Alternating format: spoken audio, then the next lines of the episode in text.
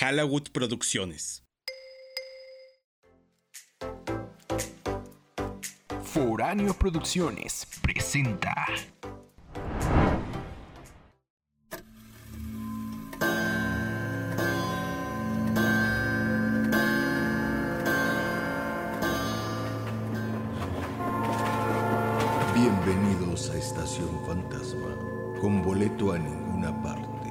Les recordamos que no necesitan equipaje. Escucharán relatos perturbadores. Estación Fantasma. Bienvenidos a bordo. Arrancamos.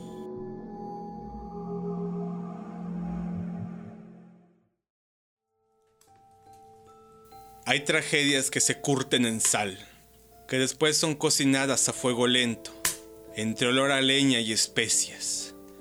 Felipa es una mujer que probará su sinsabor. Historia inspirada en hechos reales. Esta historia inicia en el pueblo de Misantla, que está a 40 minutos de la capital veracruzana. Ahí vive Felipa, a las orillas de la comunidad. Ella es una mujer joven de 22 años, pero a pesar de su poca edad, ya tiene cuatro hijos. Juan es el mayor, de 7 años, un pequeño que casi no habla. Pareciera que todo el tiempo está ausente. Josefina, de 6 años, una niña que todo el tiempo está tratando de ayudar en lo que puede a su madre. Rosita, de 5 años, una pequeña que con su sonrisa y candidez ilumina aquel oscuro hogar. Y por último, un pequeño de menos de dos años, que se llama Lalo. Todos juntos viven en una pequeña casa que rentan. Apenas tienen una cocina maltrecha, un cuarto donde duermen todos hacinados y una letrina en el patio. Todos los hijos de Felipa son hijos de distinto padre. Ella no los volvió a ver. Todos se fueron, excepto el padre del más pequeño. Este hombre se llama Alberto Granados.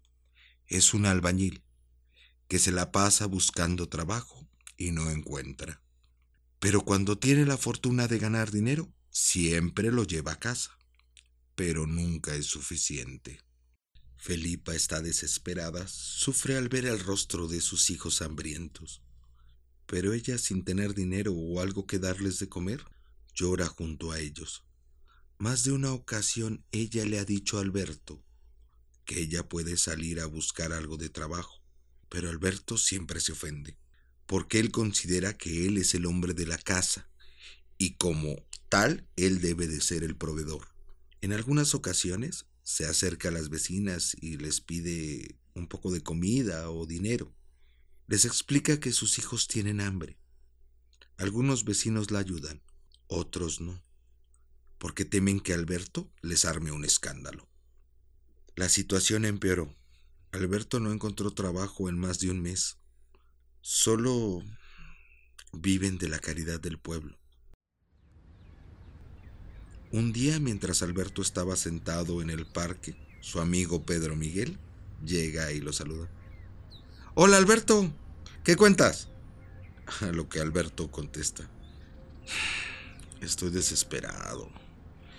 Tengo más de un mes sin trabajar. No sé qué hacer. Su amigo Pedro se sienta junto a él y le cuenta. Mira, carnal. Tengo un amigo que vive en los Estados Unidos. Trabaja en la construcción y le pagan 5 dólares la hora. Si quieres, nos vamos los dos. Él tiene un departamento y nos puede. nos lo puede prestar. Alberto se queda pensativo y le contesta. ¿Y cómo voy a dejar a la Felipa? Con los niños. Pedro Miguel riendo dice. Ni son tus hijos. si quieres ayudarla, pues... ¿Qué mejor forma? Alberto enojado replica. Por lo menos uno sí es mi hijo. Pedro Miguel sigue riendo y dice, no te enojes. No pierdes nada. Es más fácil que le mandes dinero desde allá a lo que les puedes dar aquí. Aquí lamentándote.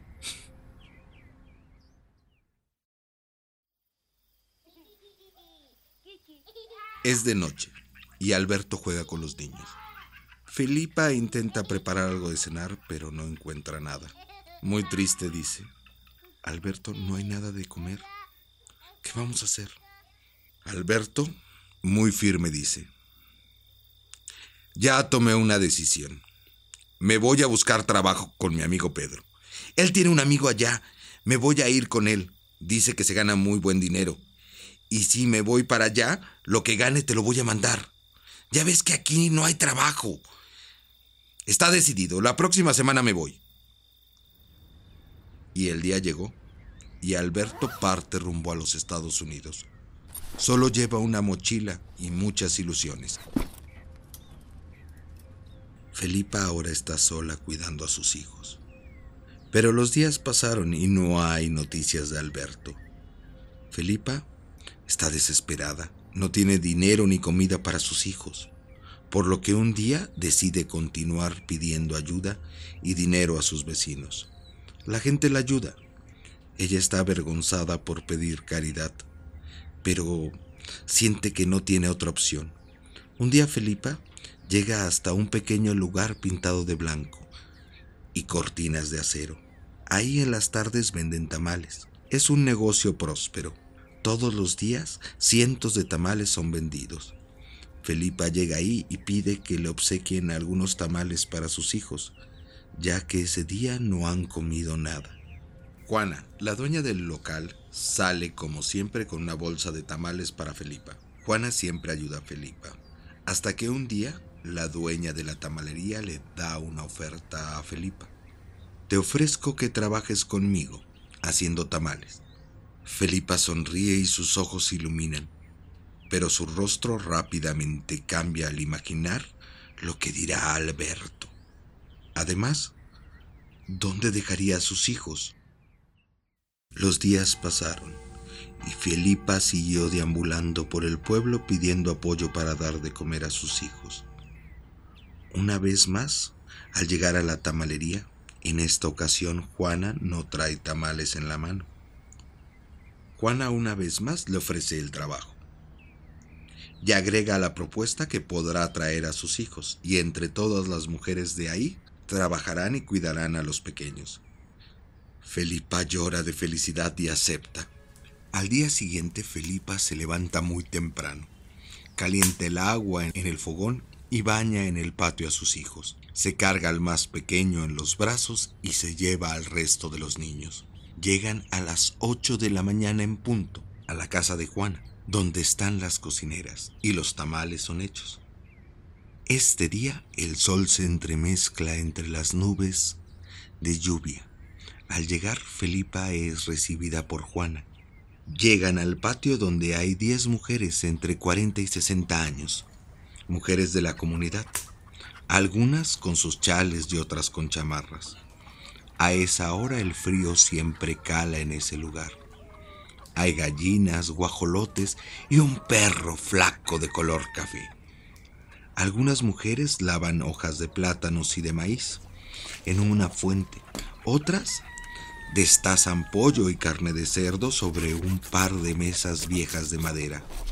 Otras batiendo la masa algunas preparando salsas y unas más moviendo el interior de una olla de barro llena de mole. El ambiente está impregnado de olores, sabores y humos de leña que a veces ciega a todos. Todas dan la bienvenida a Felipa. Ella está feliz, al fin tiene un trabajo y podrá comprar comida para sus hijos. Al fondo del patio hay un pequeño cuarto que sirve como cocina. Ahí es donde es llevada Felipa. Es una pequeña cocina. Hay frascos de especies, un refrigerador, hierbas y un costal de sal. A Josefina la ponen a lavar hojas para envolver tamales. A Rosita la ponen a limpiar frijoles, pero la pequeña hace más destrozos de lo que ayuda. Y a Juan, el más grande, pero el más callado, su misión será cuidar a su hermanito Lalo, mientras su madre ayuda a la preparación de los tamales. Ambos siempre se quedan en aquella pequeña cocina del fondo de aquel enorme patio. Las semanas pasaron y Felipa trabajó arduamente, pero ahora tiene dinero para pagar las cuentas.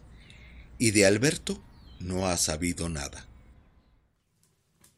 Un martes por la mañana en la casa de Juana todas comienzan su rutina de trabajo. Las mujeres prenden los fogones, lavan la carne, cortan las verduras y amasan el maíz. El humo vuelve a inundar aquel enorme patio. Las mujeres se apresuran, saben que no pueden retrasarse. Juana, como de costumbre, muy temprano, ya se dirige a todas y ve que todo funcione. Felipa, con su mochila y bebé en mano, llega con sus hijos, saluda a todas sus nuevas amigas. Felipa y sus hijos ya se han hecho de una rutina. Ella los lleva a la cocina del fondo y muy firme les dice, ya saben qué tienen que hacer. Josefina se pone a lavar hojas de tamal. Juan cuida a su hermanito Lalo. Aquí te dejo la mochila con los pañales. Por favor, cuídalo bien. Rosita, te voy a poner a limpiar maíz. Por favor, nada de estar jugando. Te puedes lastimar. Las instrucciones están dadas. Felipa toma su mandil rojo, se amarra el cabello y comienza a amasar maíz en esas grandes tinas. En el enorme patio todo es ajetreo. Josefina está en un lavadero con su costal lleno de hojas de plátano. Las lava. Juan juega con su hermanito Lalo, el cual está acostado en la mesa de la cocina junto a muchos frascos de especias y al costal de sal. La pequeña Rosita, con su sonrisa y gran energía, corre y juega por el patio. Felipa la ve y se enoja, y grita, Juan, chamaco, ve por tu hermana. Métela a la cocina, que no esté dando guerra. El pequeño Juan se espanta al escuchar a su madre enojada, por lo que toma a su hermano Lalo y lo pone en el piso. Juan sale al patio y trata de atrapar a Rosita, pero como toda niña, ella cree que juegan. Corre y se esconde entre los recovecos del lugar y detrás de las faldas de las mujeres. Mientras Lalo está solo, gatea y sujeta el costal de sal. Poco a poco, el costal se inclina y comienza a derramarse en el suelo. El pequeño Lalo con sus manos toma un puño de sal y comienza a comérsela. Juan al fin logra atrapar a su hermana Rosita, la cual no está nada contenta, pues la tomó del brazo y la jala hacia el fondo del patio a la cocina. Al llegar, no entienden lo que pasa. La sal está regada por todas partes y Lalo está en el piso, está inmóvil, sus ojos blancos y un chorro de espuma sale por la boca. Juan está aterrado, no sabe qué sucede ni qué hacer. Rosita lo ve también, está asustada. Juan sale de la cocina y aquel niño callado corre entre las mujeres que suben y bajan cazuelas y ollas. Respira muy fuerte, las lágrimas comienzan a recorrer sus pequeñas mejillas. Llega al lavadero donde está su hermana Josefina. Aterrado le dice, Lalito, Lalito, Lalito está mal. No sé qué pasa, no sé qué pasa. ¿Dónde está mi mamá? ¿Dónde está mi mamá? Ambos corren y llegan donde está Felipa, la cual está batiendo manteca y masa de maíz. Felipa ve a su hijo Juan llorando y espantada, le pregunta, ¿Qué pasa? ¿Qué, ¿Qué hicieron? ¿Dónde está tu hermanito Lalo? El niño Juan, tartamudeando, dice, Lalo, Lalo se, se, se, enfermó. Está echando espuma por la boca. Mamá. Felipa siente que el mundo se le cae encima y corre al fondo del patio y al entrar a la cocina ve a su bebé sobre la mesa, convulsionando con una masa blanca que sale por su boca. Ella grita, toma a su bebé y sale. En el patio las mujeres se alteran al escuchar los lamentos de aquella mujer. Todas se acercan y contemplan la horrible escena. Felipa está en una silla y con sus dedos saca la sal que llena la boca de su hijo. Todo es caos. Una de las mujeres llama a Juana. Todas lloran. El bebé convulsiona y hace ruidos extraños. Otra mujer abre el zaguán y sale a la calle a buscar un teléfono. Rosita, Juan y Josefina están en un rincón llorando. No saben qué está pasando. Juana llega con una cubeta de agua. Felipa la toma y desnuda al bebé. Lo comienzan a lavar y llenan su boca de agua para sacar lo más posible de sal. Una de las mujeres llora, otras impávidas y una de ellas reza. Todas lloran y gritan. Felipa sentada en la silla con su bebé en brazos, pero el pequeño ya no se mueve. Está muerto. Los demás hijos de Felipa no entienden qué pasa. Están asustados al ver que todos corren. Su madre llora. Sentados desde el lavadero, entre las hojas de plátano y maíz, ven a su madre con su hermanito en brazos y entienden que está muerto.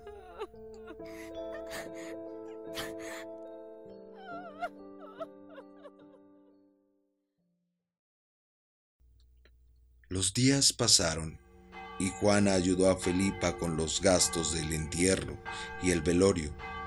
Las demás mujeres ayudaron en lo que pudieron. La tamalería se vistió de luto. El tiempo pasó y Felipa siguió sin saber nada de Alberto. Pero ella con todo su dolor tiene que regresar todos los días al lugar de su tragedia, pues no tiene opción tiene que trabajar por el resto de sus hijos. Una mañana, en el pueblo, un hombre llegó. Es Alberto. Su aspecto es calavérico, su ropa está sucia y rota, su mochila al hombro y sus zapatos desgastados. Nadie en el pueblo lo reconoce, pero él se dirige a su casa. Al llegar, la puerta está cerrada. No hay nadie en la casa. Él pregunta a una vecina el paradero de su mujer, a lo que la vecina sorprendida contesta. Está trabajando con la Juana, la de los tamales.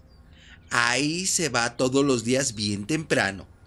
Debe de estar ahí ahorita. Alberto tomó su mochila y se dirigió rumbo a casa de Juana. Ese día Felipa, como siempre, está cortando carne en una mesa. Alberto llega a la tamalería y toca la puerta. Juana sale y lo ve. Le dice que pase. Alberto llega al patio donde se encuentra con Felipa. Ella al verlo casi no lo reconoce. Parece un fantasma. Un nudo en la garganta la ahoga. Su cuerpo tiembla. Ella sabe que ha llegado el momento de contar lo que pasó. Alberto abraza a Felipa se siente una tensión entre las mujeres del lugar. Juana toma a los niños y los mete a la casa. Alberto dice, Ya estoy aquí. Fui a la casa y no estabas. ¿Cómo estás? ¿Y los niños? Felipa lo toma de las manos y llorando le cuenta la tragedia que vivió. Al escuchar esto, Alberto pierde el control. Gritando y llorando comienza a ahorcar a Felipa y le grita, Tu única obligación era cuidar a mi hijo, pinche vieja. Los ojos de Alberto están llenos de ira, su cuerpo tiembla y sus manos aprisionan el cuello de Felipa. Ella intenta soltarse, pero no puede. Tres mujeres se abalanzan sobre Alberto e intentan quitarlo de encima, pero poco pueden. Felipa no puede respirar y su fuerza se acaba se derrumba. De pronto Juana al escuchar a las mujeres gritar sale y ve lo que sucede. Ella hierve de odio, toma una olla de peltre y con todas sus fuerzas golpea en la cabeza a Alberto. Este cae al suelo casi noqueado. Felipa toma aire y empuñando el cuchillo de la carne lo clava en el cuello y la sangre corre por como una fuente. Alberto cae de inmediato. Todos están en shock. Nadie sabe qué hacer. Filipa llora y comienza a gritar. Lo maté. Lo maté. Lo maté. Lo maté. Juana se acerca a ella e intenta calmarla. Felipa continúa gritando. Lo maté, lo maté, lo maté. Juana la sujeta con fuerza y dice, cálmate, aquí no pasó nada, nadie vio nada, ¿entendido? Un par de mujeres Levantan a Felipa y la meten a la casa con sus hijos. Las demás mujeres toman el cuerpo y lo ponen sobre la mesa. Lo desvisten. Las mujeres se miran a los ojos sin decir palabra. Saben lo que harán. Juana toma un cuchillo y lo comienza a destazar. Los tamales de ese día han sido de los más deliciosos. Mm.